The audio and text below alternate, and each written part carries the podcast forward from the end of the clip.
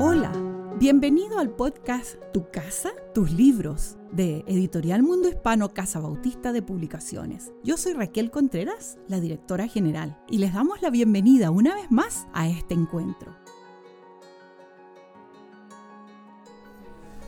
Justo viene de camino y bueno, está tomando agua fresca. Viene de camino, se siente en la sala nuevamente con nosotros. Este es un hombre recorrido. Cuántos lugares, cuántos países, seminarios, eh, probablemente templos pequeños, sencillos, templos muy elaborados, centros de conferencias muy suntuosos, pero también lugares humildes. Eh, y con eso quiero comenzar justo ese recorrido, porque la Navidad tiene algo sencillo, que es el pesebre y el rey nace en lo sencillo y, entonces ahí nos marca un modelo y un paradigma de vida cristiana. Bienvenido a nuestra sala. Muchas gracias, eh, es un placer estar con ustedes otra vez. gracias. Vamos a conversar justo de, este libro, cómo sale. Ya sabemos que la trilogía salió de, esta idea de, de ver que el pueblo del Señor practica y practica una cosa que hace rutinaria pero sin saber de dónde viene, cómo se practicó qué significó y qué debería significar para nosotros. Convérsenos un poquito acerca de, del origen de la Navidad y, luego los textos que lo refieren, porque la gente no sabe cuáles son los textos que hacen referencia a la Navidad desde, desde entonces y que pudieran iluminarnos hoy. Bueno, empecemos por decir algo sorprendente. Y es que mucho antes de celebrar la Navidad, la iglesia estaba celebrando la resurrección, el domingo de resurrección. Mm. El gran día de la gran fiesta cristiana siempre fue el día de resurrección. Mm. La Navidad tiene su razón de su haber surgido, se voy a explicar en un momento, pero tristemente se ha vuelto el centro ahora y hemos olvidado la resurrección y eso se debe principalmente a cuestiones comerciales, ¿verdad? Mm. Que en Navidad se vende mucho mm. y en Navidad todo el mundo, todas las empresas están buscando la manera de vender y si hay muchos anuncios y todo eso. Y ya se ha olvidado hasta quién es el que nació en la Navidad. Mm. Ahora todo es que si Santa Claus, que si Papá Noel, que si yo qué sé qué. Pero eh, los orígenes de la Navidad se pierden en la penumbra de la historia. No sabemos exactamente cuándo fue que por primera vez se celebró la Navidad. La razón por la cual se empezó a subrayar la Navidad fue principalmente que el impacto de Jesucristo fue tal que pronto hubo gente que empezó a decir, no, no, Jesús no podía ser un ser humano como nosotros, tenía que haber sido mm. solamente, solamente un ser divino, una especie de fantasma. Empezó a haber maestros que decían que apareció de momento, ya grande, ¿verdad? Eh, y, por eso el énfasis empezó a hacerse cada vez más también en el nacimiento de Jesús para que se viera, ¿verdad? Se ve como es que dice Pablo, nacido de mujer, ¿verdad? Y, y el nacimiento, francamente, no es una cosa bonita, ¿verdad? es cuestión de sangre y dolor y, prueba de nuestra fragilidad. Muy humano, muy ordinario. Y no queríamos, aquellos cristianos muy espirituales, digamos así si usted quiere, no querían saber nada de eso. Querían un Jesús que fuera fantasma, que no tuviera que comer, que, que no tuviera eh, un, cuerpo físico de verdad. Y por eso, pues, el nacimiento no les gustaba hablar de él. Y por eso es que yo le hablaba en la otra entrevista de el credo que se usaba para bautizar a la gente, estaba que nació de la Virgen María. Y lo que ahí sorprendía a la gente no es lo que nos sorprende a nosotros hoy el nacimiento virginal. Lo que ahí sorprendía era que nació.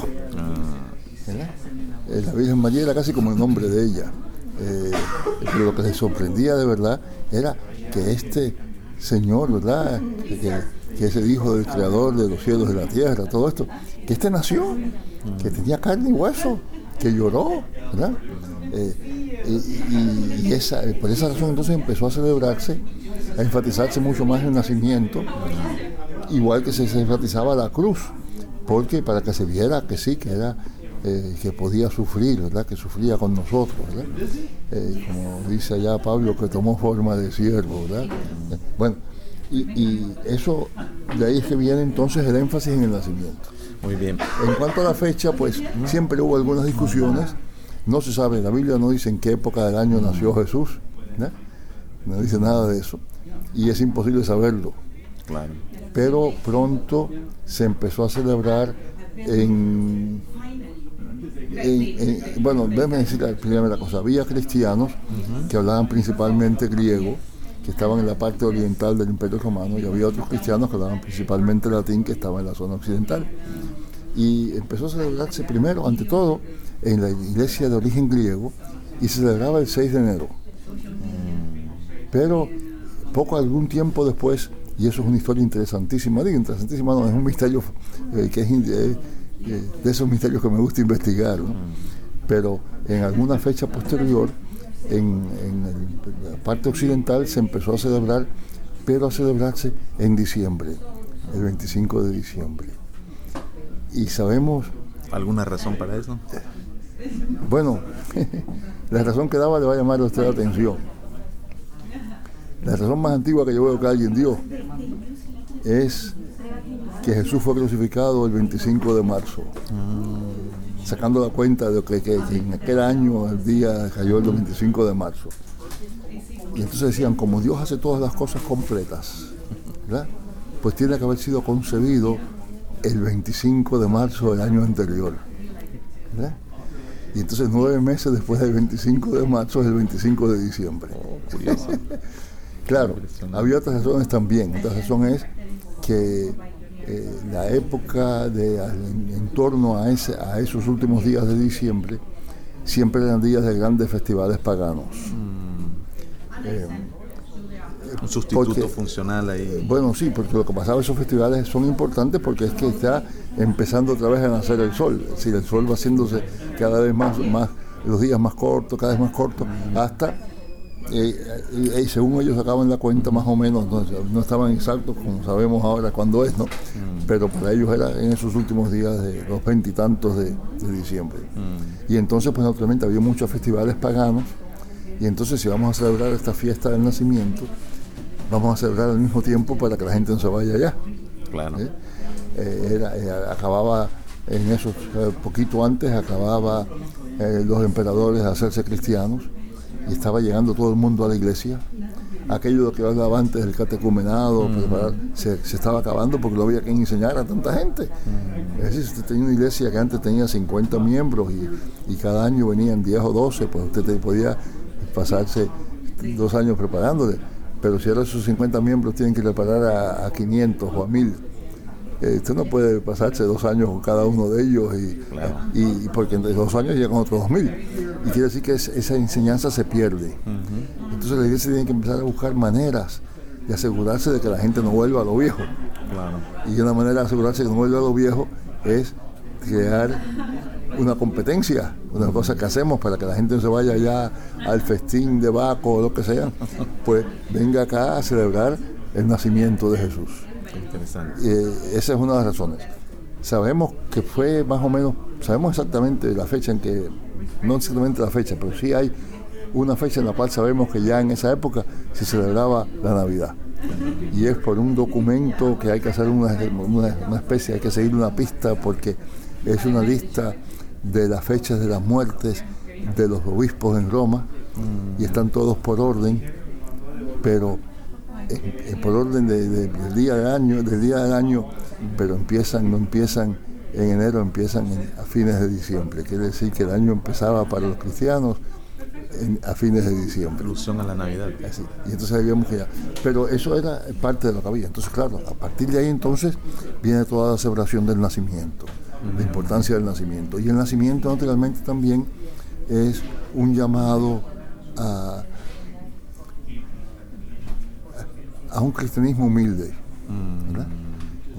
Los cristianos nos gusta mucho hablar de que estamos en victoria, fantástico, eso es verdad. Triunfalismos. Pero al mismo tiempo, eh, el Señor Jesús se hizo carne, vino a un pesebre, se reveló a pastores, que estaban asustados, escondidos, eh, pensando que ya sabes qué cosas estaban pensando. Envuelto en pañales. Sí, así que todo eso eh, es parte de, la importancia de, una espiritualidad. es una espiritualidad de entrega, de encarnación. Si Jesús dejó, ¿cómo que decía aquel lindo? Tú dejaste tu trono, y corona, por, mí y viniste a Belén a nacer. Mm. Si Jesús dejó su trono y corona por mí, ¿quién soy yo para darme importancia? Mm, ahí está una consecuencia, pero que nos impacta. Entonces quiere decir que yo, eh, si, si el mensaje de Navidad es un mensaje que nos recuerda, sí, la resurrección, eh, eres nueva vida, eres nueva vida en Cristo y todo eso, pero un momento, acuérdate de que sigue siendo humano, sigue siendo mortal, sigue siendo pecador, tienes que, humillarte, tienes que quedarte por los demás, ¿verdad? Eh, y, y, ese es parte del énfasis de la Navidad. Y por eso es que viene toda la costumbre de dar regalos y todo eso, que después se ha vuelto una comercialización terrible, ¿no? Pero eso es parte de lo que de lo que hay, ¿verdad? Qué bueno. Amigos, tengo aquí eh, en mis manos, eh, lo tomamos de acá, de nuestra biblioteca, de sus libros, los libros que están aquí en su casa. Y hay mucho más que podemos decir, pero nosotros le animamos que usted pueda adquirirlo. Por ejemplo, en la parte segunda están textos de Ireneo de Lyon, Clemente de Alejandría, Tertuliano, Atanasio, Crisóstomo, San Agustín, León el Grande, que son textos que vale la pena revisar. Y, cuando vamos al significado, eh, usted va a encontrar aquí la relación entre ese nacimiento y la encarnación, encarnación y revelación, encarnación y creación, encarnación y salvación, que son eh, temas ciertamente teológicos, pero con, con consecuencias para la espiritualidad, para el seguimiento, para la liturgia, para la misión de la iglesia. ¿Cuánto deberíamos aprender los pastores y los líderes de este nacimiento humilde para no estar buscando gloria, sino que recordar que, que todo esto comenzó de una manera sencilla y debe seguir de una manera sencilla? Justo. Gracias por visitarnos aquí en esta sala, gracias por compartir con nosotros. Eh, siempre es un, un, placer tenerte con nosotros y bueno, una última palabra y, y quisiéramos que nos sigas visitando en otra ocasión. Con mucho gusto, sí lo haré. Ustedes siempre me reciben muy bien y se lo agradezco mucho, mucho, mucho. Gracias. Hasta una próxima entrega. Usted que nos escuchó, recuerde, esta es su casa, estos son sus libros. Muchas gracias por acompañarnos en este podcast Tu casa, tus libros de Casa Bautista de Publicaciones Editorial Mundo Hispano. Te esperamos en un nuevo encuentro. Que Dios te bendiga.